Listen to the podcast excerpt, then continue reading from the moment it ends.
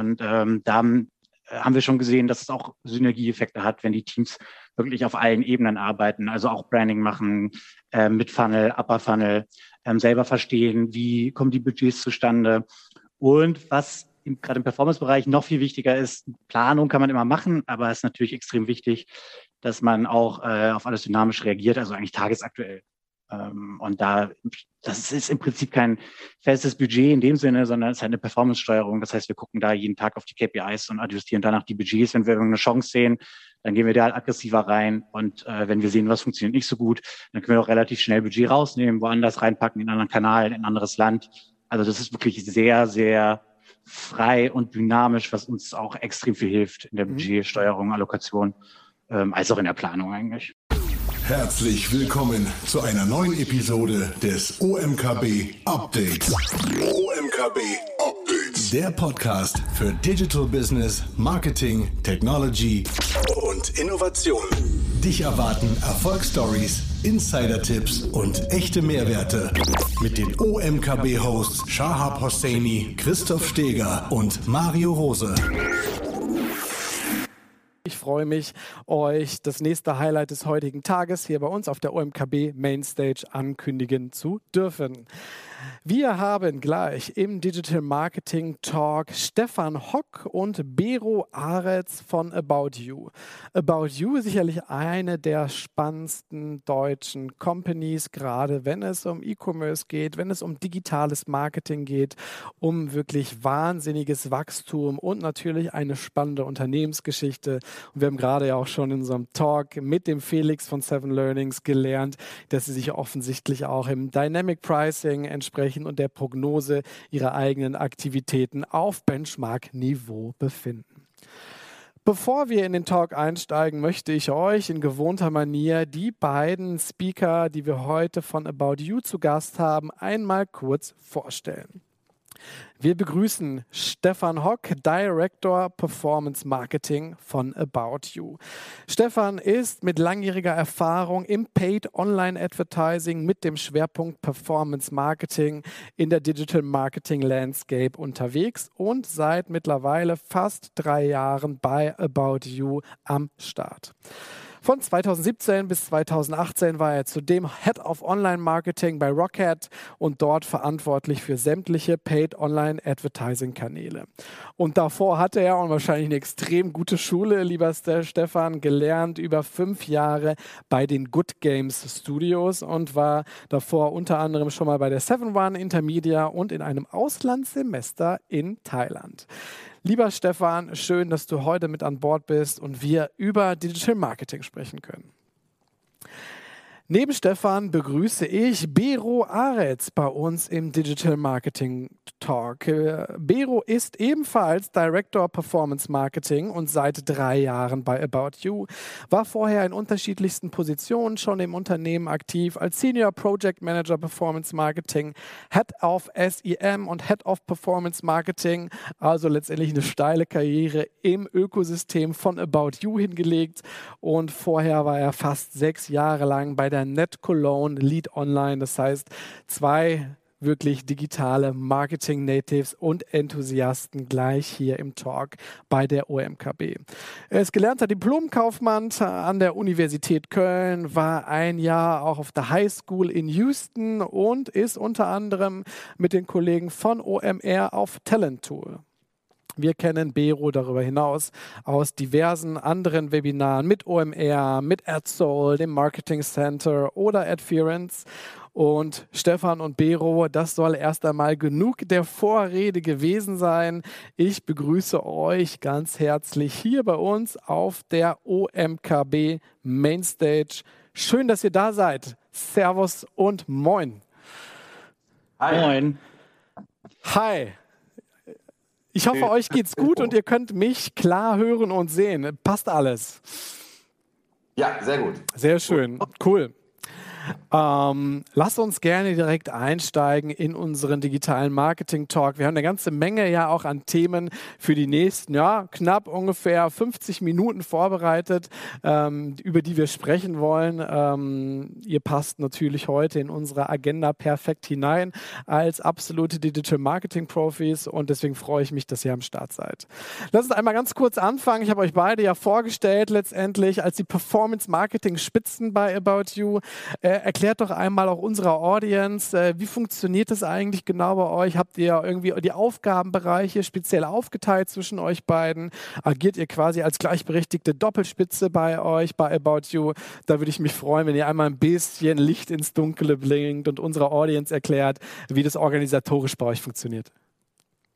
Ja, sehr gerne. Also grundsätzlich sind wir, genau wie du sagtest, äh, eine komplett gleichberechtigte Doppelspitze. Äh, ein Konzept, was wir bei About You generell äh, oft machen, weil wir glauben, dass es halt sinnvoll ist, sich auch immer wieder auf dem Niveau direkt in den Sparring geben, geben zu können, sich gegenseitig beraten zu können. Insofern sind wir beide gleichbedeutend für das gesamte Performance-Marketing mit den insgesamt knapp 80 Mitarbeitern ungefähr verantwortlich, ähm, haben aber trotzdem disziplinarisch äh, ein bisschen das aufgeteilt, weil wir eben auch jedem Mitarbeiter natürlich einen Vorgesetzten, einen Ansprechpartner bieten wollen, äh, der sich dann dediziert um ihn dann natürlich kümmert, um ihn oder sie. Äh, und letztendlich, vielleicht ganz grob so, zur Struktur bei Performance Marketing, wir haben letztendlich sieben verschiedene Teams, also das ganze Thema Google, ähm, also Paid Search, äh, SEM, äh, alles was äh, Affiliate Marketing, Preissuchmaschinen und all diese Themen ähm, ist das erste Team. Dann haben wir ein eigenes Team für Influencer Corporations, wo wir okay, wow. Influencern sehr starkes Geld haben. Äh, da vielleicht auch nachher nochmal äh, mehr Details natürlich dazu. Ähm, haben dann einen Paid Social Bereich, also wo wir Instagram, Facebook äh, die Paid Ads äh, ausspielen, das ist das dritte Team. Ähm, dann ein eigenes Team, was äh, App vermarktet, also App Marketing fokussiert, ähm, was für uns natürlich die wichtigste Plattform ist ähm, und dort äh, in allen Märkten ähm, sehr stark wir die App äh, auch nutzen als Plattform für den Kunden, als primäre äh, wichtigste Plattform. Wir haben dann so ein Team, wo wir verschiedene Projekte mit drin haben. Das ist ein Special Projects Team, haben wir das genannt. Äh, das ist dann Giftcards, ähm, Shopping-Events, Paketbeileger auch. Und wir haben im Performance Marketing auch, und das ist, glaube ich, das Besondere auch bei uns, ähm, das komplette Media äh, mit drin, also Offline-Media, TV, Radio, Out of Home und auch Digital Media. Ähm, und äh, YouTube, TikTok und so weiter und haben das äh, eigentlich jetzt vor ein paar Monaten, Anfang des Kalenderjahres so zusammengefügt, weil wir glauben, dass wir eben Media und Performance äh, gleichbedeutend am besten aussteuern können. Und eben Stefan hat einen Teil dieser Teams, ich habe einen Teil dieser Teams in der direkten Verantwortung, aber ähm, eben sehr stark auch natürlich in der Disziplinär äh, beide mit am Start. Okay, wow. Ja, vielen Dank erstmal für den Einblick. 80 Mitarbeiterinnen und Mitarbeitern äh, im performanceorientierten Marketing-Einsatz ist natürlich äh, sehr, sehr relevant. Das überrascht jetzt aber nicht, wenn man sich entsprechend natürlich auch euer Geschäftsmodell und euren Marketing-Ansatz anschaut. Spannend finde ich, dass ihr den Media-Ansatz eben bei euch voll integriert habt. Das ist sicherlich sehr unique, gerade auch in dieser Größenordnung. Die Beweggründe dahinter kann ich verstehen und bin sehr gespannt, ob ihr dann auch äh, mit den gemeinsamen Learnings dabei bleiben werdet oder das gegebenenfalls in der Perspektive wieder auflöst. Aber ich kann kann es erst einmal sehr, sehr gut nachvollziehen. Ähm, lass uns gerne mal im Big Picture anfangen. Ihr habt jetzt ähm, starkes Wachstum gemeldet. Ihr seid ja mittlerweile börsennotiert ähm, in Q1 2021 ähm, im Vergleich letztendlich und habt auch im Bereich eures Börsengangs mit 660 Millionen Euro Bruttoerlös eine ganze Menge auch an Liquidität generieren können für About You. Und ich habe es im Intro schon mal kurz erwähnt, ihr geltet ohne ohnehin als eines der am schnellsten wachsenden E-Commerce-Unternehmen überhaupt. Deutschlandweit mit Sicherheit, sicherlich auch europaweit und habt mittlerweile den Unicorn-Status erreicht. Das nun so als kurzes Setting der Stage, um nochmal ein bisschen Ausdruck zu verleihen, was tatsächlich sich auch an Budget und ähm, Bewegungen bei About You im Mikrokosmos erstmal darstellt. Ähm, Hand aufs Herz, ähm, die großen Erlösquellen, die jetzt unter anderem eben auch durch den Börsengang beispielsweise generiert werden können. Wie werdet ihr erst einmal vom Big Picture kommen, dieses weitere Budget einsetzen? Plant ihr konkret weiteren Rollout in viele weitere Länder und auch Märkte? Ihr seid ja jetzt schon bereits in 26 Ländern aktiv oder geht es da euch auch erst einmal um eine gewisse Marktdurchdringung und eben auch die Gewinnung von Markteinteilen in diesen Ländern? Oder sowohl als auch. Äh, wie sieht es aus bei euch da strategisch auf übergeordneter Ebene? Wer mag antworten? Ähm, ja, kann ich übernehmen. Ähm, also wir haben generell Gerne, vorher schon einen relativ hohen Marketing-Invest gehabt in neue Märkte. Wir bauen aber auch unseren, ähm, unsere Position in den Bestandsmärkten auf. Also es ist wirklich aufgeteilt. Wir machen eine strategische, langfristige Budgetplanung, ähm, überlegen zusammen mit unserem Growth-Team, ähm, unserem äh, Marketingleiter, wann wollen wir in welche Länder gehen, ähm, wie viel wollen wir da investieren, wie schnell wollen wir da wachsen, ähm, wann sind unsere, äh, wann ist der beste Zeitpunkt auch in ein neues Land zu gehen. Und wir haben einige Länder von denen, die jetzt live sind, noch gar nicht ähm, gebigbankt, wie wir intern sagen. Ähm, das heißt, wir sind da eigentlich noch, noch in einer Art Soft Launch unterwegs und ähm, werden diverse Kampagnen dieses Jahr auch fahren, wo wir dann ähm, richtig hoch in den Ländern dann komplett durchstarten werden. Ähm, das kann man dort wahrscheinlich so ein bisschen von außerhalb auch mitverfolgen. Mit Sicherheit, ähm, ja. Ja, nichtsdestotrotz, äh, in Dach wachsen wir natürlich auch weiter und wollen das auch weiterhin ähm, tun, dass äh, auf jeden Fall ähm, unsere Position ausbauen. Was noch relativ wichtig ist, wir machen immer eine sehr granulare Monatsplanung, auch mit den Teams zusammen. Ähm, da kam auch noch mal ein bisschen ins Spiel, den Media-Bereich und den Performance-Bereich mehr zusammenzulegen, weil wir eben auch wollen, dass die Teams selber überlegen, wie viel möchte ich jetzt eigentlich im Branding investieren auf Instagram in Land XY. Und ähm, da haben, äh, haben wir schon gesehen, dass es auch Synergieeffekte hat, wenn die Teams wirklich auf allen Ebenen arbeiten, also auch Branding machen, äh, mit Funnel, Upper Funnel, ähm, selber verstehen, wie kommen die Budgets zustande. Und was gerade im Performance-Bereich noch viel wichtiger ist, Planung kann man immer machen, aber es ist natürlich extrem wichtig, dass man auch äh, auf alles dynamisch reagiert, also eigentlich tagesaktuell. Ähm, und da, das ist im Prinzip kein festes Budget in dem Sinne, sondern es ist halt eine Performance-Steuerung. Das heißt, wir gucken da jeden Tag auf die KPIs und adjustieren danach die Budgets. Wenn wir irgendeine Chance sehen, dann gehen wir da halt aggressiver rein. Und äh, wenn wir sehen, was funktioniert nicht so gut, dann können wir auch relativ schnell Budget rausnehmen, woanders reinpacken, in einen anderen Kanal, in ein anderes Land. Also das ist wirklich sehr, sehr frei und dynamisch, was uns auch extrem viel hilft in der mhm. Budgetsteuerung, Allokation, ähm, als auch in der Planung eigentlich. Okay, vielen Dank da erst einmal für die, für die Informationen zu eurer Launch-Strategie und auch in, in, Ansätzen zu eurer Budgetverteilung und wie ihr mit agiler Budgetierung umgeht. Du hast gerade vom Big Bang Launch gesprochen, ja, im Vergleich auch zu einem Soft Launch. Wenn man sich das einmal anschaut, ihr habt jetzt die beiden großen Teams Media letztendlich in der Verantwortung in Kombination mit Performance Marketing. Das heißt, wir haben ganz viel Top-of-Funnel-Kommunikation im Hinblick auf größere Branding-Kampagnen und ähnliches und dann natürlich eben die Performance-Aktivitäten, über die wir im Verlaufe des Gesprächs auch noch viel sprechen werden. Wenn wir uns also dann den größten digitalen Marketing-Systemen zuwenden, das Google-Ökosystem, sicherlich auch das Facebook-Ökosystem. Wenn wir uns das mal anschauen, so in einer Markteintrittskampagne, wenn ihr einen richtigen Big Bang-Launch entsprechend fahrt und dann der fortwährenden Durchdringung eines einzelnen Marktes, wie sehr unterscheiden sich in diesen Phasen eure Mediaplanungsansätze? Ich kann mir vorstellen, dass ihr eben entsprechend in einer Launch-Kampagne auch extrem divers divers in Media investiert, auch in Out of Home und ähnliche Kampagnen, was ihr dann wahrscheinlich in der fortwährenden Marktdurchdringung kaum aufrechterhalten könnt, Fragezeichen. Ähm, da würde ich mich über Insights von euch freuen, gerne auch anhand eines konkreten Länderbeispiels, wenn euch gerade ein passendes letztendlich einfällt. Also das ist vom Playbook, äh, so wie du sagtest, so, dass wir in, in so einer Big Bang Phase, was normalerweise ein paar Monate nach Soft Launch kommt, Soft Launch erstmal äh, generell funktioniert der Shop, funktionieren die Logistikprozesse und so weiter. Das hat uns ähm, relativ lange äh, Chain to the Customer. Das heißt, ähm, das muss alles durchgetestet werden. Und dann, wenn es um den Big Bang geht, dann ist es schon so, dass wir mit und immensen Druck eigentlich das komplette Land äh, bepflastern mit allem, was es so gibt. Ähm, also das ist dann äh, Offline-Media, TV, äh, Radio, aber auch Out of Home massiv. Ähm, also es gibt auch immer wieder so Facebook-Kommentare zum Beispiel von einem Launch. Ich glaube, es war damals in Tschechien, wo Leute gefragt haben, so was ist eigentlich dieses About You, was überall in Prag, an jeder Säule, überall hing. Und wir machen das eben auch, aber auch in digitalen Kanälen, also vor allem die Social-Kanäle. Okay. Social-Kanäle und die, die äh, Offline-Kanäle äh, sind da so die absoluten Treiber der, der Big Bang-Strategie, äh, die äh, wir bewusst immer so über eine Woche lang anteasern. Normalerweise äh, sagen wir nämlich genauso von der Story, äh, das ist eigentlich About You. Wir sagen noch nicht, wer wir sind. Leute kennen uns ja noch nicht, sondern sagen nur, okay, wartet bis zu dem Datum X, dann sagen wir euch, was About You ist, so ganz grob, um halt so eine ähm, auch so ein Guessing-Game äh, zu starten bei den Leuten und sich zu fragen, was ist das eigentlich genau? Mhm. Und dann gibt es einen Big Bang-Tag mit normalerweise auch einem Event, was natürlich jetzt durch Corona ein bisschen eingeschränkt war, stark eingeschränkt war. Normalerweise machen wir ein großes Event mit ganz vielen Influencern in dem Land, äh, wo wahnsinnig viel Content erstellt wird, der dann wiederum geteilt wird. Auch auf den digitalen Kanälen, wo wir aber auch Spots, die dazu passen, eben im TV spielen und das über einige Tage komplett auch so aufrechterhalten und das dann aber mehr und mehr dann in den Folgewochen eben überführen in eine normale äh, Mediastrategie, wo wir eben sehr, sehr schnell dann auch anpassen, welche Kanäle funktionieren, welche ROIs sehen wir auch in den Performance-Kanälen, was können wir weiter hochscalen, was können wir aber vielleicht auch weiter runterfahren. Ähm, aber dieses Vollgas-Szenario, Big Bang und einige Tage danach ist eigentlich immer sehr ähnlich. Und dann sind wir aber sehr, sehr schnell auch in der Optimierung, damit wir eben auch da jetzt nicht Geld verbrennen.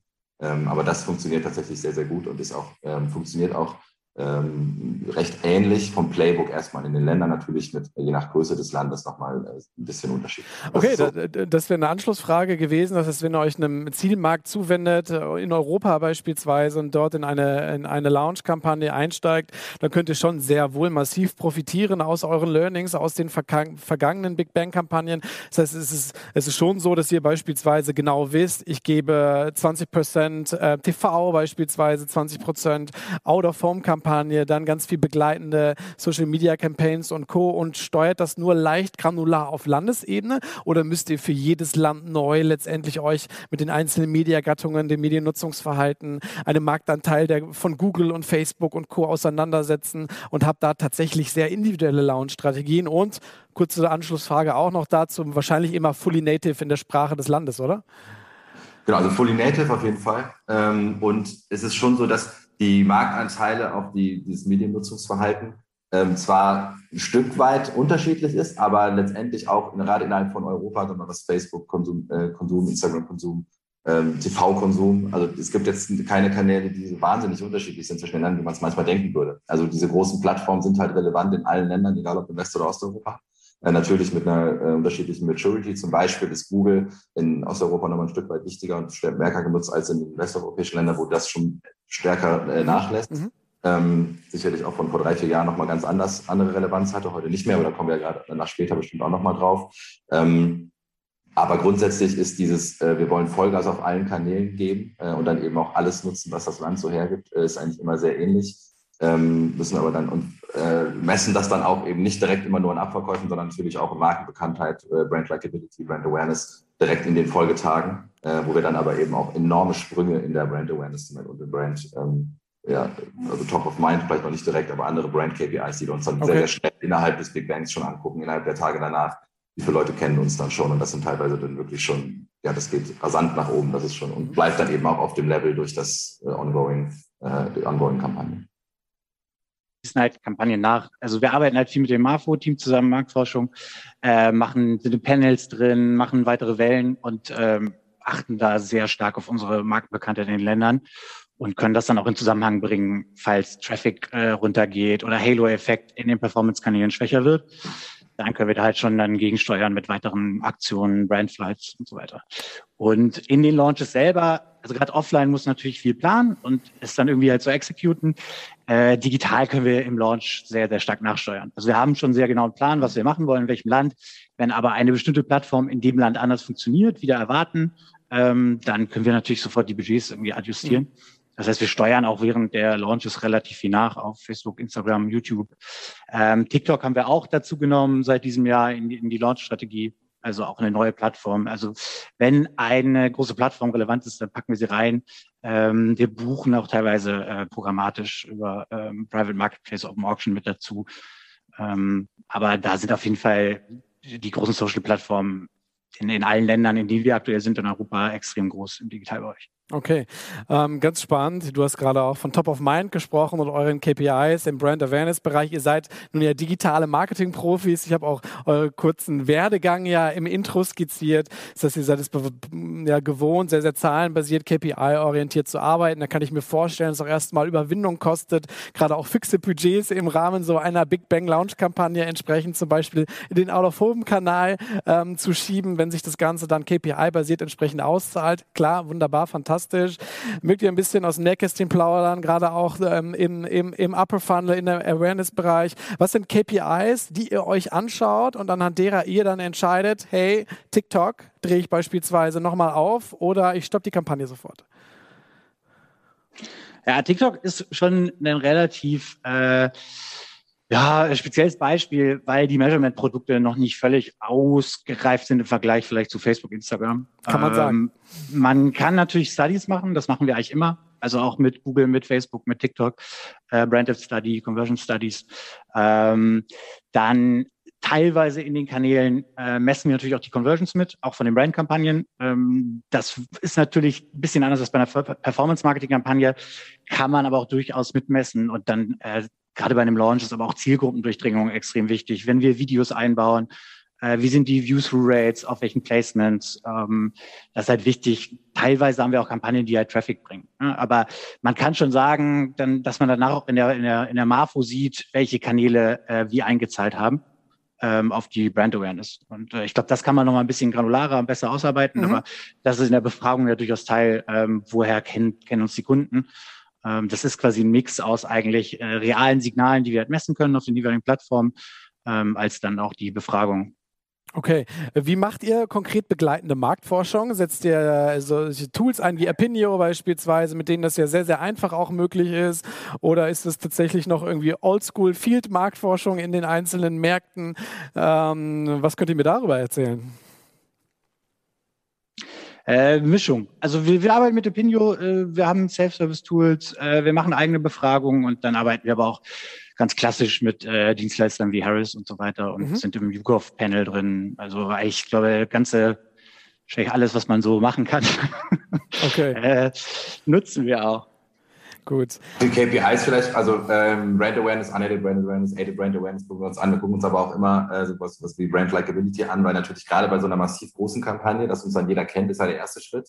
Aber im besten Fall finden es Leute ja auch geil ähm, und sind jetzt nicht nur genervt von uns und kennen uns. Das heißt, ähm, wir sind, uns ist schon auch wichtig, dass, sie, dass das, was wir da machen, auch nicht nur einfach was erzeugt und das war's und wie so ein Strohfeuer dann irgendwie wieder verschwindet oder die Leute sogar denken, ja, About You kenne ich zwar, aber nervt mich. Und dass wir schon das auch sehr schnell connecten mit, wie findest du denn About You, äh, mhm. wenn du es kennst. Ähm, weil das eben, glaube ich, manchmal äh, ein bisschen runterfällt, weil, so wie ich es bei anderen Companies auch so kennengelernt habe, dass Hauptsache Leute kennen uns, kennen uns, kennen uns und der, der, nächste Step wird in der Marfo dann gar nicht so sehr beachtet und das versuchen wir eben schon auch sehr stark mit zu betrachten. Okay.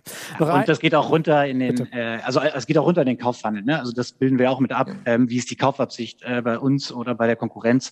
Und dann würde man auch irgendwo sehen, dass man die Bekanntheit extrem gesteigert hat, aber keine Kaufabsicht vorliegt, dann würde man irgendwas falsch machen. Ähm, das heißt, das kann man schon mit mhm. untersuchen und dann auch gegen Maßnahmen einleiten. Okay, eine letzte Frage zu dem Bereich. Äh, ich nenne es weiterhin Big Bang Campaigning und Markteintritt. Du hast es gerade auch erwähnt, ähm, Stefan, dass ihr auch DSPs mit hinzunimmt, also auch Display Flights dann ähm, ähm, fahrt beispielsweise und dort sicherlich auch in dem Bereich relevante Budgets bewegt. Wir hatten gestern auch die Deutsche Bahn hier, den Sven Hasselmann, haben mit ihm auch über das Thema Display Advertising gesprochen und unter anderem eben auch Ad Fraud äh, und entsprechend die Abwertung auch von bestimmten Views und Sessions. Ähm, seht ihr unterschiedliche Ad Fraud Probleme in den einzelnen Zielmärkten und wie löst ihr das Thema?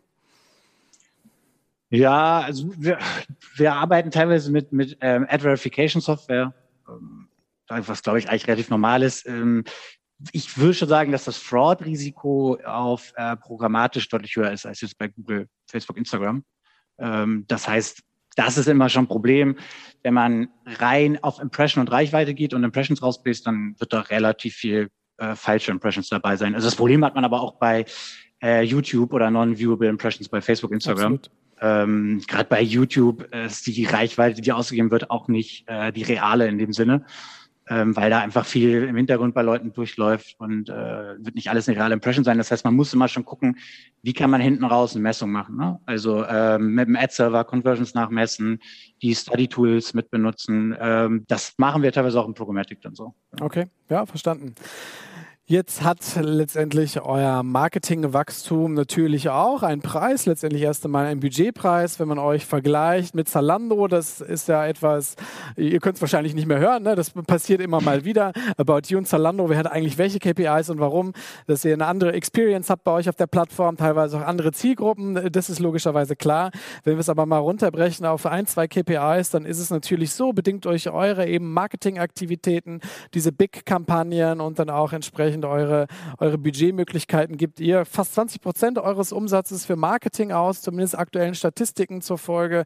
Im Benchmarking Zalando liegt da beispielsweise bei nur knapp 8 Prozent, also schon ein deutlicher Unterschied natürlich im Hinblick auf die Herangehensweise. Und dann liegt natürlich die Vermutung nahe, dass klar im Hinblick auf Markenbekanntheit, Aufbau von Märkten diese, und eure aggressivere Strategie, diese Zahlen eins zu eins vielleicht nicht sauber direkt miteinander zu vergleichen sind. Letztendlich muss aber so eine Strategie logischerweise auch einzahlen auf den Customer Lifetime Value. Und wenn man sich das einmal anschaut bei euch, dann sieht es zumindest im Moment noch so aus, dass im direkten Benchmarking zu Zalando eure Kunden noch in etwas geringerer Frequenz einkaufen mit 2,8 eben ähm, Sales-Abschlüssen im Vergleich zu 4,9 bei Zalando. Schauen wir mal in eure Struktur. Ihr habt 80 Mitarbeiterinnen und Mitarbeiter eben auch mit im Team. Customer Retention Marketing, letztendlich auch das Thema Dynamic Pricing, was wir gerade von Seven Learnings mit auf der Agenda hatten und eben die Erhöhung letztendlich auch der Kauffrequenz bei euch sicherlich auch extrem wichtige Themen. Habt ihr da ein komplett eigenes Team drauf, was eben auch letztendlich bei euch in der Infrastruktur mitarbeitet und sich ausschließlich mit eurem Bestandskunden-Advertising auseinandersetzt? Ähm, wie löst ihr das Thema und äh, wie happy seid ihr mit euren bisher erreichten KPIs? Ja, vielleicht ähm, zum Vergleich mit Zalando generell. Ähm, also es ist immer etwas schwierig, das eins zu eins vergleichen, weil wir auch einfach äh, in verschiedenen langer Markt sind. Das muss man euch aber dazu sagen. Ne? Also ähm, Zalando ist natürlich schon mehrere Jahre länger dabei als wir. Das heißt, die Kauffrequenzen und so auch bei denen äh, sind natürlich auch getragen stark durch Kohorten, die sehr, sehr lange schon dabei sind. Ähm, auch der, der Marketing-Spend, den wir jetzt haben, müsste man wahrscheinlich eher mit dem Marketing-Spend von Zalando vor, vor einigen Jahren vergleichen. Deswegen sind so äh, eins zu eins Vergleiche da etwas schwierig. Grundsätzlich ist aber auch unsere Strategie, wie du ja auch schon sagtest, äh, natürlich, was mein Markteintritt zum Beispiel angeht, schon mal sehr, sehr marketingintensiv. Wir sehen, dass das auch auf äh, COD, also Customer Lifetime Value, dann für uns Sinn macht. Äh, wir checken ja letztendlich auch die Kohorten dann in jedem Land, ja. wie oft bestellen die Leute, welche, äh, welche, welche Warenkorbwerte haben die, wann äh, drehen wir die profitabel. Wir sind ja auch ähm, fein damit, wenn wir jetzt auf erster Order noch nicht profitabel sind, weil wir wissen, dass die Leute dann eben wiederkommen. Zu welchem, zu welchem Anteil kommen sie wieder? Wie oft bestellen sie? Werden, über die Zeit retournieren sie dann weniger? Marketing decreased. Äh, so haben wir dann irgendwie nach x Monaten oder Jahren eben einen Kunden dann quasi wie in einem Invest, einem klassischen ROI-Modell eben profitabel gedreht. Deswegen sind wir auch am Anfang erste Order natürlich noch nicht profitabel normalerweise in einem Land. Ähm, und äh, letztendlich für, für, CRM, also Customer Relationship äh, Management, ist bei uns nicht direkt im Performance Marketing, sondern äh, eigentlich Teil äh, auch vom Marketing-Team, aber auch mit, äh, von der BI direkt, weil wir eben da sehr, sehr, sehr stark auch auf interne Daten optimieren, also was Printmailing angeht, aber auch sonst äh, alles, was Retention, Repurchases und so weiter angeht, ähm, sehr, sehr stark auch in Segmenten schauen, okay, welche Art von Kunde macht welchen Purchase was können wir als Anreiz wieder bieten und nutzen da auch sehr, sehr stark unsere App als Kanal, also ähm, Push Notification etc. Ja.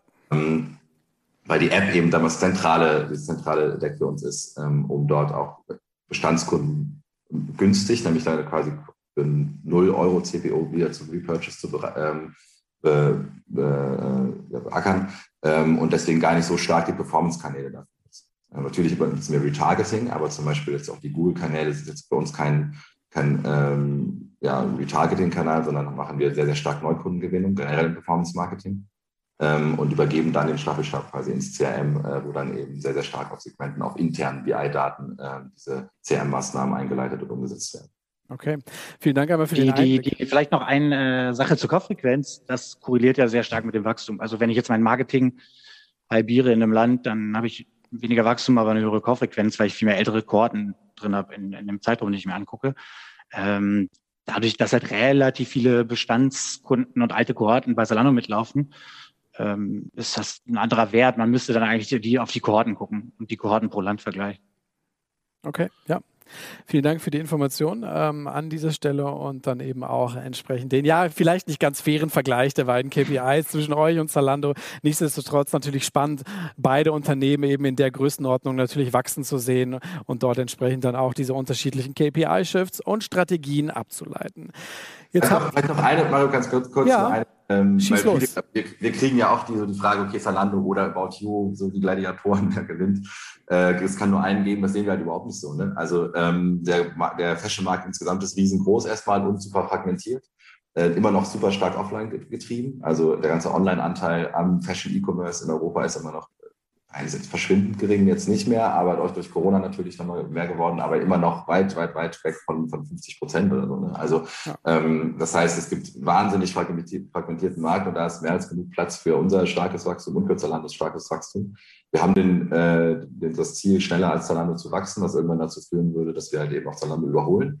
Ähm, aber es ist nicht so, dass, es, dass wir es sehen, dass es irgendwie nur einen von uns gibt. Ich glaube, wir können viel voneinander lernen. Und ähm, dass diesen, diesen Krieg, der da manchmal so ein bisschen äh, berichtet wird, ist für uns intern tatsächlich gar nicht so. Ja, absolut, kann ich auch nachvollziehen. Und da wollen wir auch überhaupt nichts anzetteln in, die, in dieser Form. Ja, respektive, ich gehe auch davon aus und stimme deiner These zu 100 Prozent zu, dass definitiv Platz ist für beide Player, sicherlich auch noch für weitere, gerade wenn man sich die Marktentwicklung anschaut. Ähm, wir waren gerade beim Thema Customer Retention und eben entsprechend Kundendaten. Du hast gesagt, dass die App da eben auch ein sehr, sehr wichtiger Bestandteil ist, logischerweise. In in der Zero-Purchase-Strategie letztendlich in der Kundenaktivierung. Ähm, ihr habt ungefähr, zumindest meine ich, das ca. 8 Millionen Kundendatensätze zur Verfügung. Die bieten natürlich ein enormes Potenzial, sind sicherlich für eure Performance-Marketing-Hebel natürlich auch extrem wichtig, wenn wir uns das Audience-Building anschauen in den unterschiedlichen Kohorten. Und da würde ich jetzt gerne mit euch gemeinsam drin Transfer einmal wagen Richtung Paid Social und eurer Strategie in diesem Bereich.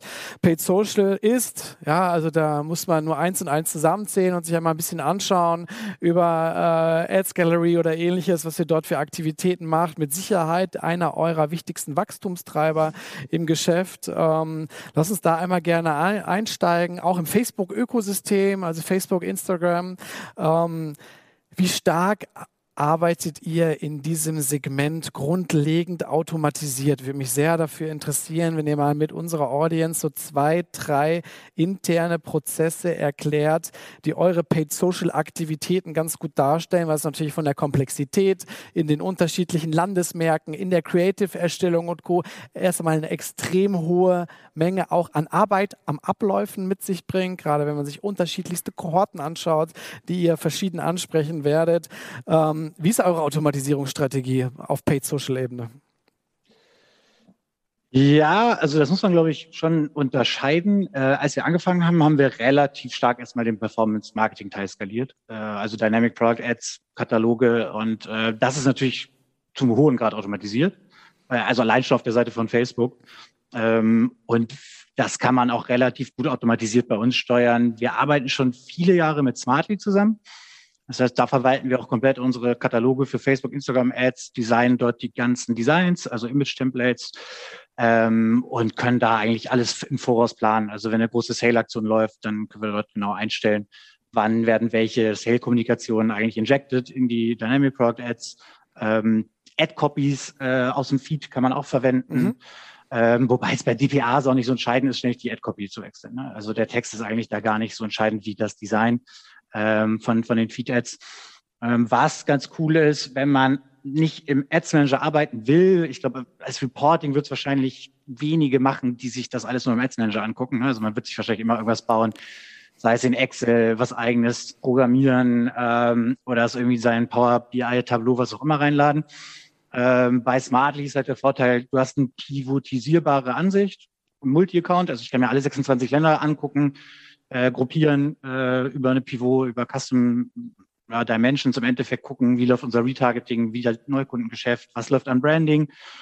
Und wenn du dann ein Tool hast, das eine Schreib-API hat, dann kannst du halt genau da direkt die Budgets ändern und die Bits und so weiter und auch äh, vorplanen. So, das ist halt dadurch, wenn man alles in einem Tool hat, dann können eigentlich relativ wenig Leute relativ gut äh, so 26 Märkte äh, im Performance-Marketing bedienen ähm, also sei es Retargeting, als auch Prospecting und Großteil vom Neukunden äh, Akquise über Facebook, Instagram läuft auch über die Dynamic Product Ads. Und okay. auch äh, App, App Install genauso. Und dann kommt der andere Teil, der äh, ist halt der komplette Brand, Brand-Teil, äh, Upper Funnel, Mid Funnel, das ist natürlich deutlich schwieriger zu automatisieren. Also was wir machen können, wir können aus unserem CMS im Endeffekt äh, den kompletten Content laden. Also wenn wir Outfits erstellen, Stories mit Influencern, äh, Models und so weiter, dann können wir es in Feed packen und darauf äh, auch automatisiert Ads erstellen äh, mhm. über Smartly. Das heißt, wir schicken Content hin, haben Templates, wo der Content eingespeist wird, können automatisch hunderte von Ads erstellen und die auch sofort live stellen. Wow. Okay. Ja, es ist halt immer, ja, das ist schon cool, weil da haben wir einen Always-On-Approach, äh, wo wir eigentlich den kompletten Content, den wir für About You ähm, produzieren, also für die App und die Website, den können wir eigentlich ohne relativ viel Aufwand auch äh, die ganze Zeit live haben im Paid. Mhm. So, und wenn wir jetzt aber große Flights machen, ähm, dann ist, das schon viel handgemacht. Ne? Also dann äh, haben wir ein eigenes Brand-Team, die Creatives bauen, nicht nur für Social, sondern auch äh, für TV, für TikTok, für Instagram, YouTube, Video, Bewegtbild, alles Mögliche. Und mit denen arbeiten wir sehr viel zusammen und die haben auch einen extrem hohen Output. Äh, Output. Also an der Stelle auch äh, viele Grüße und ein großes Dankeschön, dass wir immer so viele gute Creatives bekommen. Ähm, das ist halt aber ein nicht komplett automatisierbarer Prozess eben. Ne? Also da sind halt viele Menschen involviert und das ist teilweise auch dann komplizierter, das anzulegen. Das ist dann nicht ganz so stark automatisiert. Aber auch da arbeiten wir quasi mit äh, so Kampagnenanlege-Templates, dass wir jetzt schneller Kampagnen, okay. die wir eigentlich so schon gemacht haben, in ähnlicher Form relativ schnell einfach anlegen können. Ähm, ja, aber nichtsdestotrotz haben wir das Social-Team äh, weiter ausgebaut, ne? also vom, vom, vom Personal, weil es mit mehr Ländern natürlich doch mehr, mehr Arbeit ist. Hm, wie viele ja. äh, Mitarbeiter habt ihr jetzt rein im Social-Team am Start? Das sind fünf und wir suchen noch zwei. Okay, okay. Und äh, du hast gerade von der Creation Template, äh, ähm, von den Creation Templates gesprochen, auch von einem hohen Grad an Automatisierung, gerade wenn es Richtung Dynamic Product Ads geht und entsprechend dann auch der Neukundengewinnung. Ähm, wenn wir uns dem Audience-Ansatz mal zuwenden und das erste Mal auf das Thema der Neukundengewinnung reduzieren, ja, also die Awareness-Kampagnen beispielsweise rausstreichen äh, aus der Frage ähm, und äh, ihr ein, zwei Insights teilen mögt mit äh, unserer OMKB-Community, wie eure Audience-Strategie aussieht, tatsächlich, wenn wir das auf die Neukunden fokussieren. Was für unterschiedlichen Kohorten seid ihr aktiv? Kannst du mit uns ein, zwei Best Practices sharen, wie ihr beispielsweise Lookalikes und ähnliches aufbaut und wo dann eben entsprechend auch eure Conversion-stärksten Kampagnen liegen? Ja, ähm, also hat Biro ja schon angesprochen, dass wir versuchen, viele Maßnahmen möglichst wenig Retargeting zu haben. Also im Endeffekt dann wirklich äh, versuchen, relativ viele Nutzer, die bei uns äh, in der App waren, nur auf der Website auszuschließen. Ich würde das aber gar nicht auf Performance beschränken. Also auch bei einer Branding- oder Awareness-Kampagne muss ich überlegen, wie viele äh, Leute möchte ich ansprechen, die schon bei uns Kunde sind. Ne, also weil manche Themen möchte ich eigentlich doch auch als Brand-Kampagne äh, eher auf, auf Neukunden spielen und dann äh, nehmen wir genauso die Segmentierung und äh, benutzen halt Custom Audience und, und tech-basierte ähm, Audiences, um dann äh, auszuschließen. Vor allem gucken wir sehr stark im Performance-Bereich dann auf Neukundenquoten. Und je mehr Bestandskunden wir ausschließen können, sauber, desto höher sind Neukundenquoten von, von äh, unseren Kampagnen. Und dazwischen haben wir dann auch so eine Art äh, Reaktivierungskampagne laufen. Ne? Also Retargeting, Reaktivierung und ähm, Neukunden. Und äh, bei Google können wir auch mit ähnlichen Segmenten arbeiten. Das heißt, auch im, im da können wir äh, stark auf Neukunden uns fokussieren. Das hilft natürlich ähm, sehr gut bei der Differenzierung oder sagen wir bei der Aussteuerung der Budgets, weil ich natürlich für Neukunden CPO viel, viel mehr ausgeben kann als für einen Bestandskunden CPO. Deshalb ist es extrem wichtig, die Segmentierung zu benutzen. Ähm, ja, also die wird natürlich teilweise jetzt immer ein bisschen, bisschen schwieriger mit äh, so ein paar Updates von Apple die wir alle mitbekommen haben. Äh, War da was? natürlich, ja. Nein, genau, äh, äh, erzähl mal, ich meine, ich hätte es jetzt gleich auch in der nächsten Frage angesprochen. Wie viel Data fehlt euch? Ja, wie viel Data fehlt uns? Also werde jetzt nicht die Opt-in-Raten hier scheren. Auf der anderen Seite muss man halt auch überlegen, was ist die Opt-in-Rate bei Instagram, mhm. ne? also vom Apple-Prompt, was bei Facebook und dann, was ist die bei uns? Und dann haben wir eine Schnittmenge, wo wir ähm, die IDFA noch scheren dürfen oder können. Ähm, da ist natürlich ein Großteil rausgebrochen. Äh, das heißt, das sind Leute, die äh, in, in der App keine Opt-in geben, die man nicht retargeten kann und wo auch keine Signale mehr geteilt werden äh, mit, mit Facebook, als auch die Attribution leidet. Also man muss eigentlich immer unterscheiden, ähm, was gucke ich mir an und wo fehlt was. Also A, die Signale an die Plattform, ne, also was geht zu Google, was geht zu Facebook, worauf optimieren die und dann auf was attribuiere ich eigentlich. Das sind schon zwei äh, verschiedene Paar Schuhe. Ähm, gerade im Cross-Plattform-Umfeld ist es eigentlich extrem spannend. Das muss ich so ein bisschen vorher überlegen, wie funktioniert das eigentlich. Der Vorteil, den Facebook hat, äh, also Facebook und Instagram, ist halt, dass es App-to-App ist und man kann eigentlich alles attribuieren, wenn man ein Opt-in hat. Ne? Also auf Basis von Android Ad ID oder IDFA kann ich eine Brand-Kampagne fahren und der Nutzer klickt irgendwie in meinen Comments rum. Ich kann diesen Klick auf, meinen, auf meine App äh, äh, attribuieren. Also der Nutzer ist später in der App. Ich gebe den Identifier an Facebook, ne, wenn ich ein Opt-in habe, also einmal GDPR-Opt-in und ja. im Falle von Apple den ATT-Prompt ähm, dann kann ich ja auch nicht eine, eine Non-App-Kampagne ähm, aber dort attribuieren. Das heißt, die Session taucht einmal auf im MMP. Das Signal geht raus an Facebook, wenn ich es so eingestellt habe, dass ich damit drauf optimieren möchte. Und äh, das fällt natürlich dann zum einen als Signal weg. Also wir, auch eine normale Neukundenkampagne von uns, die keine App-Install-Kampagne ist, linken wir auf die Website. So, wenn der Nutzer später bei einer App ist, dann würden wir es normalerweise erkennen und Facebook weiß es auch. Der Nutzer kauft in der App, Facebook kriegt ein Signal, aha, Nutzer hat gekauft, Algorithmus wird trainiert. So, das fällt mit dem ATT ähm, Opt-out, wenn der Nutzer quasi da keinen Opt-in gibt, das fällt dann schon mal weg. Und auf der anderen Seite fällt der Touchpoint weg in unserer Messung. Das heißt, unsere Attribution verändert sich, weil vorher hätte ich diesen Nutzer irgendwie attribuiert, hätte den Touchpoint in unsere eigene Attribution gezogen. Also wir haben ein eigenes Attributionsmodell, das wir in-house entwickelt haben und da auch maintain. Das heißt, wir ziehen irgendwie Daten aus äh, GA, Firebase, Adjust und so weiter und können dann da quasi eine eigene Customer Journey äh, abbilden. Okay. So, ne? Das heißt, wenn ich weiß, hier ist eine Session ähm, ähm, und der Nutzer war vorher auf Facebook, dann kann ich das damit reinarbeiten. Das fehlt es natürlich. Da muss man dann äh, entweder gucken, dass man probabilistisch quasi einen Touchpoint erstellt oder man ändert die Kampagnen halt um, dass sie darauf gar nicht mehr optimieren und dann vernachlässigt man halt diesen Teil von den App-Conversions äh, muss man halt sonst aufpassen, dass nicht andere Kanäle zu stark inflaten. Also das heißt, wenn irgendwo Touchpoints rausgehen, aber sie finden reell noch statt, dann habe ich sie ja nicht mehr in meiner Customer Journey. Das heißt, ein anderer Kanal kriegt eigentlich zu viel, in mhm. Anführungszeichen. Ne? Das heißt, äh, da muss man schon sehr stark aufpassen. Und ähm, was wir noch relativ viel gemacht haben, ähm, dass wir im, die Kampagnen halt splitten. Früher hatten wir schon sehr viel iOS, äh, Android zusammen ausgespielt und das kriegt der Algorithmus aber nicht mehr gebacken, sobald äh, das auf Conversions läuft, weil dann äh, die Signale überhand nehmen bei Android. Das heißt, das sollte man dann doch eher splitten. Also auch bei einer äh, Shop-Kampagne äh, macht das durchaus Sinn, weil eben dort attribuierte App-Events trotzdem eine Rolle spielen. Genau. Und äh, teilweise hantieren wir auch mit äh, Link-Click-Kampagnen ähm, rum. Also wir haben jetzt ein Setup schon sehr, sehr stark geändert ähm, seit den Updates ähm, und auch viel getestet und testen eigentlich weiterhin. Okay. Und es kommen noch ein paar andere Updates von, von, von Facebook. Also das Advanced Mobile Measurement Programm wird noch eingestellt werden, ja, im Ende Oktober. Das kommt halt auch noch dazu. Das heißt, da muss man sich dann auch dementsprechend äh, darauf vorbereiten und auch die eigenen Modelle äh, darauf anpassen oder auch in anderer Form mit einem MMP zusammenarbeiten. Also super viele Tech-Themen.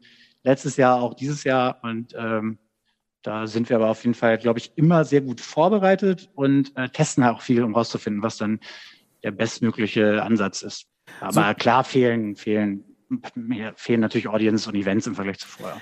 Darüber müssen wir nicht diskutieren, das ist klar, aber vielen Dank da auch für den Einblick in eure Strategie und eben auch den Tech-Stack, den ihr mitbringt. Sehr, sehr klares Learning beispielsweise auch dann nach ähm, Device-Kategorien, also iOS versus Android, dann die Systematiken aufzusetzen, dass ihr im Attributionsmodell weiter sauber arbeiten könnt und eben entsprechend diese Datenkohorten voneinander trennt. Du hast es gerade erwähnt, ihr habt euch für eine Eigenentwicklung im Bereich der Attribution entschieden.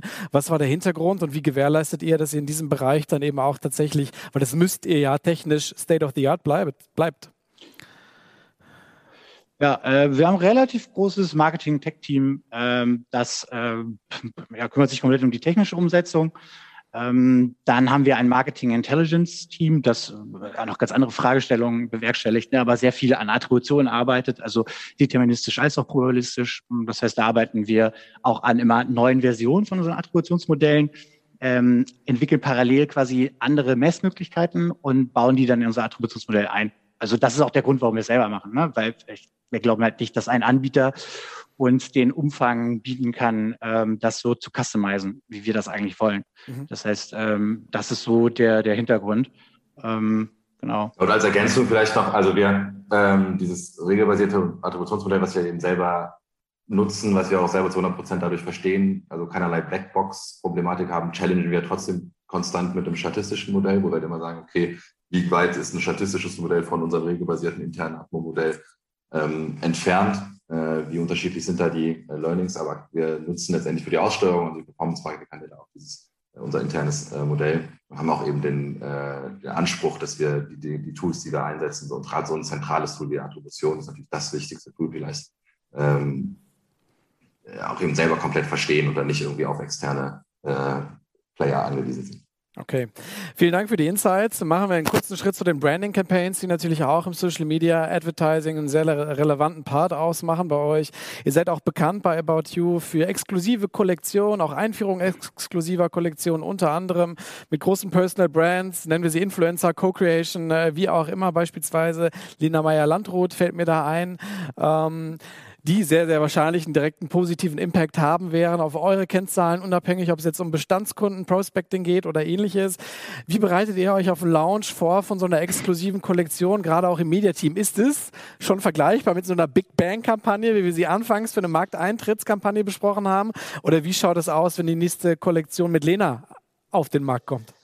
Also bislang war es nicht vergleichbar. Ich glaube, das hat sich dieses Jahr ein bisschen geändert ja. mit der Kendall Jenner Kollektion, weil die haben wir in 19 Ländern parallel rausgebracht und das war extrem viel Vorbereitung auf unserer Seite, natürlich auch in den anderen Teams, äh, relativ viel Abstimmung, ähm, was auch Creatives angeht. Ähm, genau, Mediaplanung, Steuerung liegt halt alles bei uns und ähm, Creative arbeiten wir da auch mit unserem Branding- und Content-Team zusammen.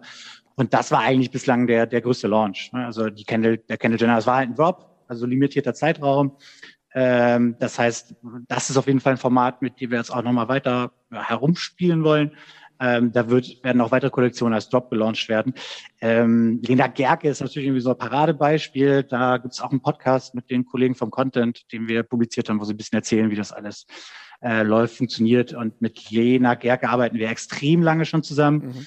Das heißt, das sind Always-On-Kampagnen auch, die wir spielen können, an, als auch wenn eine neue äh, Kollektion kommt, dann, äh, dann launchen, dann haben wir auch eine Launch-Kampagne zu neuen Kollektionen. Aber wir spielen es auch quasi als Always-On, insbesondere Sachen wie Lena, die halt sehr, sehr gut funktionieren.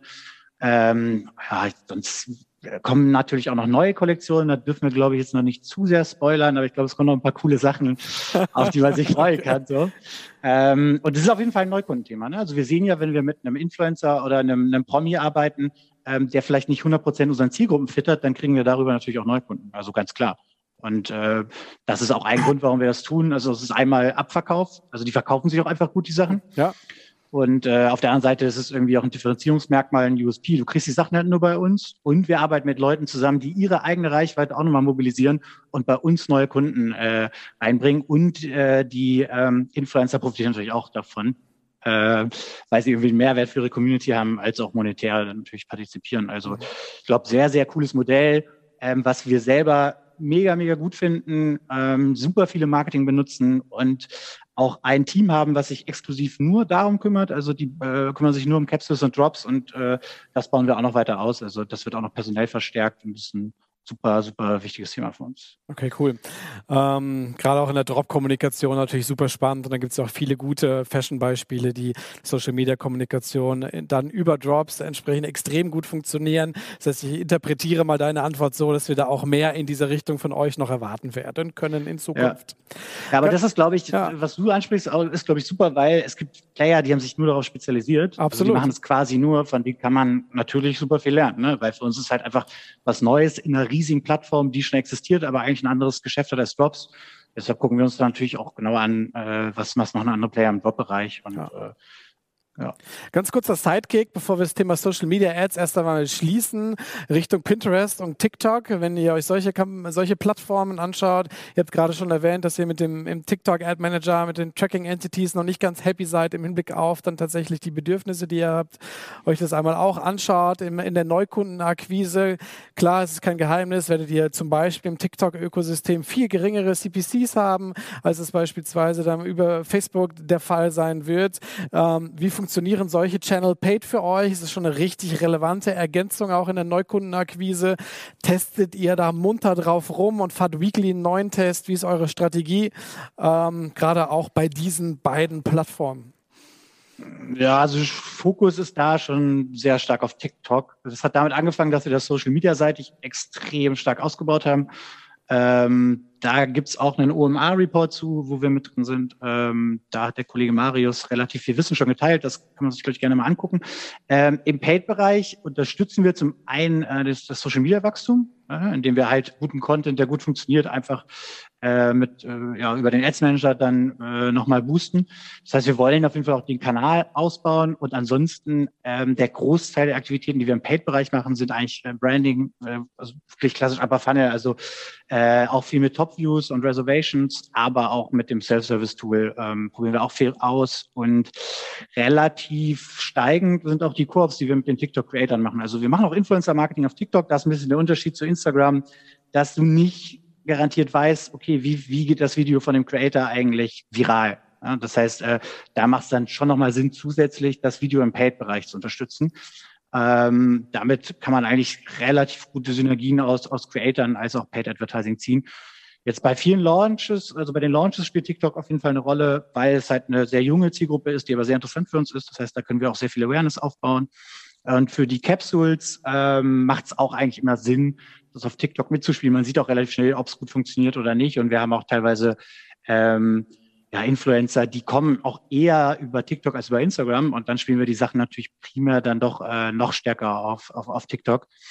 Ähm, genau. Und Performance Marketing ist halt eher ein bisschen Testing ähm, sind wir gerade so ein bisschen am App Install testen und, und bereiten ein paar mehr ähm, Performance-Tests äh, auch, auch vor. Ähm, genau, das ist, ist halt da noch ein bisschen, ein bisschen weiter in den Anfängen als natürlich jetzt irgendwie eine Plattform wie Facebook, Instagram, die es schon ewig gibt. Deshalb haben wir uns da erstmal auf das äh, fokussiert, was halt TikTok äh, super gut kann. Und das ist halt ja zum guten Preis relativ viel Reichweite und Bekanntheit aufbauen. Okay, cool. Das ist auch aktuell der Fokus. Das ist sicherlich so und in, im Hinblick auf dieses Pricing ja auch, muss man sagen, konkurrenzlos aktuell, zumindest wenn man sich dann äh, den, den CPM in der Reichweite entsprechend anschaut.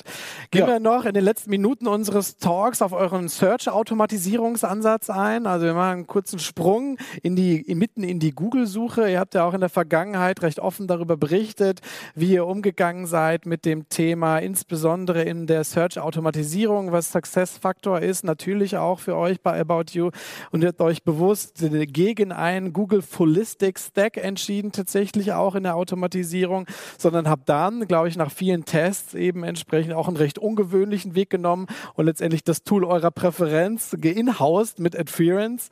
Ähm, erzählt doch mal, ähm, wie entwickelt sich die eigentliche Adference-Lösung und die Bidding-Algorithmen als Teil von About You jetzt weiter? Ja, also das ist schon extrem spannend, weil äh, wir schon, wie du auch gerade selber sagtest, äh, immer so ein bisschen äh, Bauchschmerzen haben, halt uns komplett Google dem ganzen Smart Bidding zu ergeben. Äh, wir auch das testen wir weiterhin. Also es ist nicht so, dass wir sagen, wir äh, nutzen jetzt äh, immer Adference always on in allen Ländern und dürfen nichts anderes machen. Äh, das, auch das muss sich natürlich äh, weiterhin konstant allen Performance-Richtlinien äh, messen lassen. Mhm.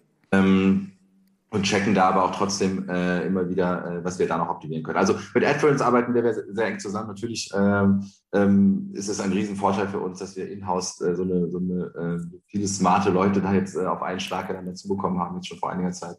Ähm, und äh, gerade im, im äh, SEA-Bereich äh, eben sehr, sehr stark, zusammen auch mit, mit AdSoul, ähm, der, die ja sehr stark auf Kampagnenmanagement, Automatisierung äh, fokussiert sind, eben da, also About You, AdFerence, AdSoul, da dem Dreieck viel Auto, ähm, Optimierung auch vorantreiben können. Auch bei, ähm, bei SEA, ähm, gar nicht so sehr auf Google Shopping bezogen, bei SEA äh, mit diesem Ansatz, dass wir eben auf Entitäten äh, eher äh, bieten als auf Keywords, also dass wir äh, Keywords zerlegen in einzelne Bestandteile und dann zu schauen, gibt es diese Bestandteile in verschiedenen Keywords und gibt es signifikante ähm, Performance-Korrelationen zwischen diesen und können die eben dann ähm, auch äh, hoch oder runter bieten durch die Adference-Lösung. Das ist halt nach wie vor ein extrem smarter Ansatz, der sehr, sehr gut funktioniert ähm, der sich eben auch absolut messen lassen kann mit den Smart Bidding-Lösungen von Google. Auch Google schläft natürlich nicht, in so einem Target ROAS zu optimieren. Ähm, auch da äh, ist es so, dass wir ähm, auch teilweise in manchen Ländern auch auf Target ROAS auch äh, setzen. Okay.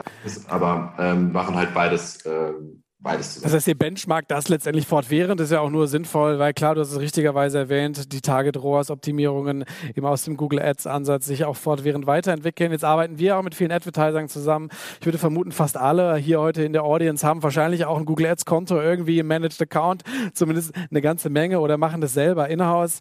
Und äh, ich kenne so ein bisschen den Einwand, ja, wie soll ich, wie soll ich denn sauberen Test-Setup ansetzen, wenn ich jetzt irgendwie den, ähm, den Automatisierungsdienstleister wechsle komplett andere Bidding-Strategie fahre und das funktioniert hinterher nicht, habe ich mega viel Geld verschenkt. Wie war eure Ansatzstrategie dort oder ist weiterhin eure Ansatzstrategie, permanent eben entsprechend diese unterschiedlichen Ansätze miteinander ähm, zu pitchen, um dort trotz allem möglichst budgeteffizient vorzugehen? Ja, also letztendlich machen wir das viel über Geosplits, weil wir auch sehen, dass wir jetzt über normale Kampagnentests äh, eigentlich Biddings nicht mehr gut vergleichen können. Also es ist mittlerweile so, dass wir alles, was wir, wo wir Bidding gegeneinander testen, gleichzeitig auch Kampagnenmanagement und Kampagnenstrukturen gegeneinander testen.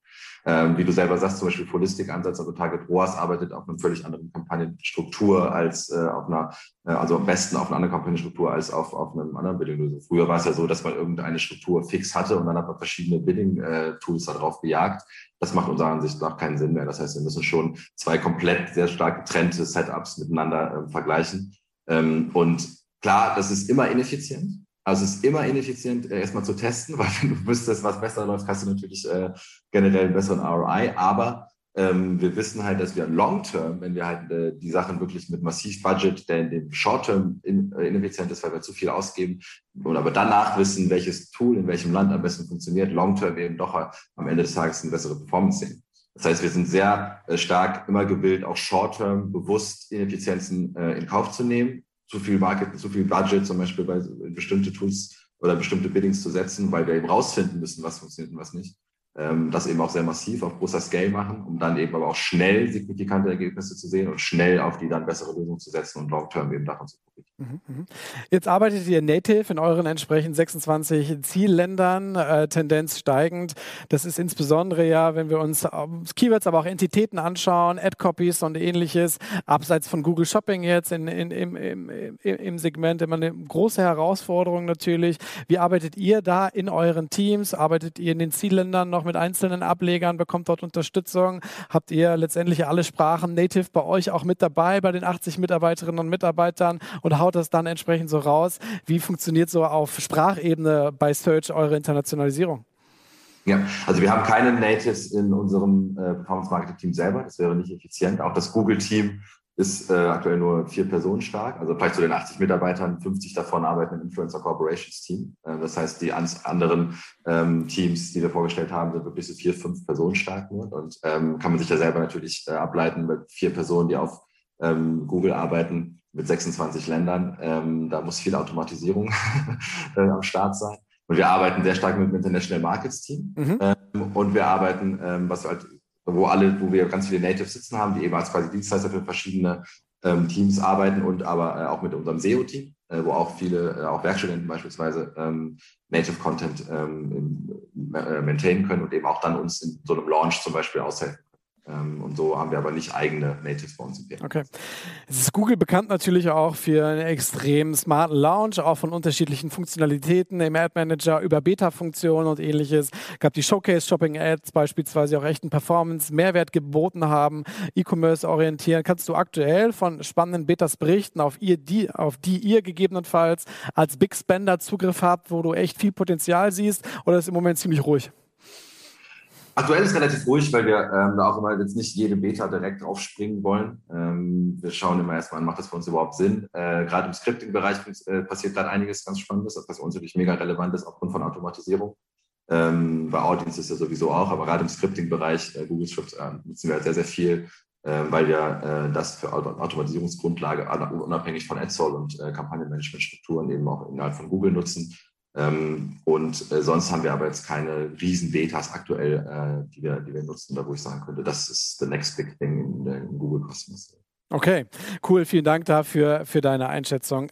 Letzte Frage zum Abschluss und jetzt nochmal einen harten Themenwechsel weg vom Performance Marketing hin in euer Produktportfolio. Die Fashion-Branche, aber auch E-Commerce sind natürlich immer in Diskussion im Hinblick auf Nachhaltigkeit, Retourenquoten und so weiter und so fort. Im Hinblick auf den eigenen Footprint. Ich habe gesehen, dass ihr mittlerweile auch Second-Hand-Kleidung im Angebot habt bei About You. Ähm, ist das erst einmal nur eine Produktergänzung auf Sparflamme, die eigentlich bisher kaum einen relevanten Umsatz ausmacht? macht? Oder kann das für euch auch ein echter Treiber werden, gerade wenn man es mal mit so einer Plattform wie Vinted vergleicht? Also wir glauben schon, dass es immer größer werden kann und auch soll. Das ist nicht einfach nur, wir müssen es machen, deswegen machen wir es, sondern wir glauben da wirklich dran. Ähm, grundsätzlich klar, die Fashion-Branche ist jetzt nicht äh, ist eine Branche, wo vieles falsch läuft, was nachhaltig angeht, aber wir wollen irgendwie Part der, der, der, Teil der Lösung sein, nicht Teil des Problems. Das heißt, wir ähm, sind dabei, äh, viele Dinge ähm, Secondhand, aber auch sonstige ähm, Systematic Clothes, Sustainable Brands äh, in den Shop noch mehr reinzugehen, äh, mehr zu pushen. Ähm, die Art und Weise, wie wir äh, Pakete zustellen, äh, optimieren wir darauf hingehend. Also insofern ähm, sind da viele, viele Dinge, die wir äh, schon machen, die wir noch machen müssen, auch in der Zukunft. Ähm, aber Secondhand an sich ist sicherlich ein ganz, ganz zentraler Baustein von der Sustainable Strategy, ähm, der, glaube ich, ähm, oder glaube ich auch wirklich fest dran, äh, nicht nur einfach da sein muss, sondern auch wirklich einen mehr, großen Mehrwert äh, für uns monetär leisten kann. Der, der Unterschied zu Vinted ist nochmal, dass wir eigentlich schon noch mal eine andere äh, D2C-Beziehung zum Kunden haben. Das heißt, wir können dem Kunden eigentlich seine Second-Hand-Ware äh, komplett einfach abnehmen und das für ihn abwickeln. So, ne? Also stellst es bei About You, packst deine Sachen, die du nicht mehr brauchst, in die Retoure mit rein und wir kümmern uns dann drum, das auf unserer Plattform dann mitzuverkaufen. Also kann halt deutlich einfacher sein als bei Vinted dann im Endeffekt. Ja, okay, cool. Das leuchtet ein im Blick auf die Customer Experience.